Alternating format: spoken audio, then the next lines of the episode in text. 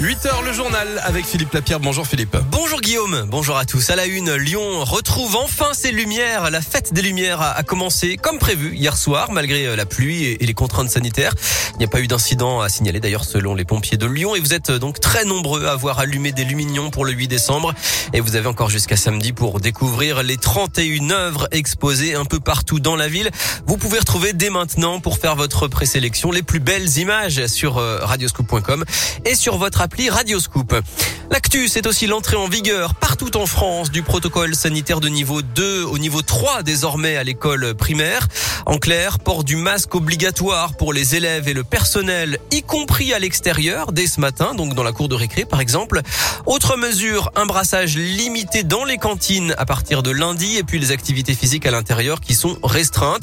En tout cas, désormais, les classes en primaire ne ferment plus dès le premier cas de Covid, mais après trois cas au cours de la même semaine. Le but est de fermer le moins de classes possible selon le gouvernement, mais cette formule a des limites, selon Catherine Limousin.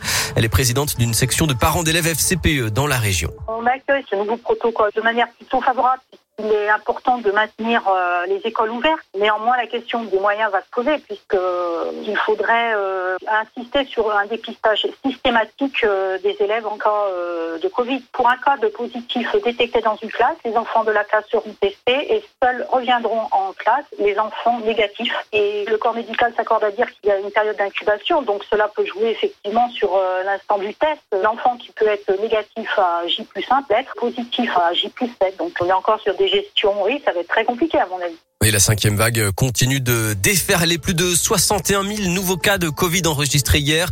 C'est un record depuis le début de cette cinquième vague. 13 000 personnes sont hospitalisées, dont 2400 en soins critiques. 26 enfants sans toit à Villeurbanne. Ils dorment dehors en plein hiver. Le collectif Renan sans toit se mobilise et manifeste à 17h entre les écoles Renan et la mairie de Villeurbanne. Un adolescent vaudet de 16 ans placé en garde à vue après des rodéos urbains à Saint-Priest. La police l'a retrouvé grâce à des vidéos qu'il a lui-même publié sur les réseaux sociaux. L'opposition réagit à Lyon après la confirmation de la mairie qui a banni le foie gras des réceptions officielles comme Villeurbanne, Grenoble ou Strasbourg. L'opposition accuse les écologistes de vouloir, je cite, imposer leur vue à tout le monde et demande si la prochaine étape ne sera pas l'interdiction de la rosette. Le poison dans votre placard. 60 millions de consommateurs publient un hors-série aujourd'hui. Le magazine a étudié la composition de 119 produits nettoyants de 52 marques achetés cette année. Bilan 39 références sont déconseillées parce qu'elles contiennent des substances irritantes, allergisantes, voire même très nocives pour la santé ou pour l'environnement.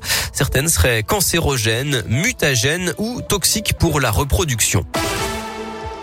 Des sanctions contre l'Olympique lyonnais. Un point ferme retiré au classement de la Ligue 1 et un match à rejouer à Lyon et à huis clos. La commission de discipline de la Ligue a donc sanctionné hier soir le club lyonnais pour les incidents du match contre Marseille. Dimitri Payet avait reçu une bouteille d'eau lancée depuis les tribunes.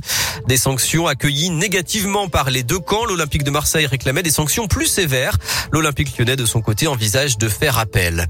Juninho lui a confirmé qu'il quitterait bien son poste de directeur sportif de Lyon dès le mois de janvier. Le Brésilien dit vouloir laisser l'OL préparer la suite. L'OL qui reçoit les Glasgow Rangers en Ligue Europa aujourd'hui, dernière journée des poules, alors que les Lyonnais sont déjà qualifiés pour les huitièmes de finale. Coup d'envoi 18h45 à Dessine. En Ligue des Champions féminines, Lyon joue sur la pelouse du Benfica Lisbonne à 21h. Et puis en basket, l'Asvel se déplace sur le parquet des Espagnols de Vitoria ce soir en Euroleague. Merci beaucoup Philippe, à tout à l'heure. À toutes.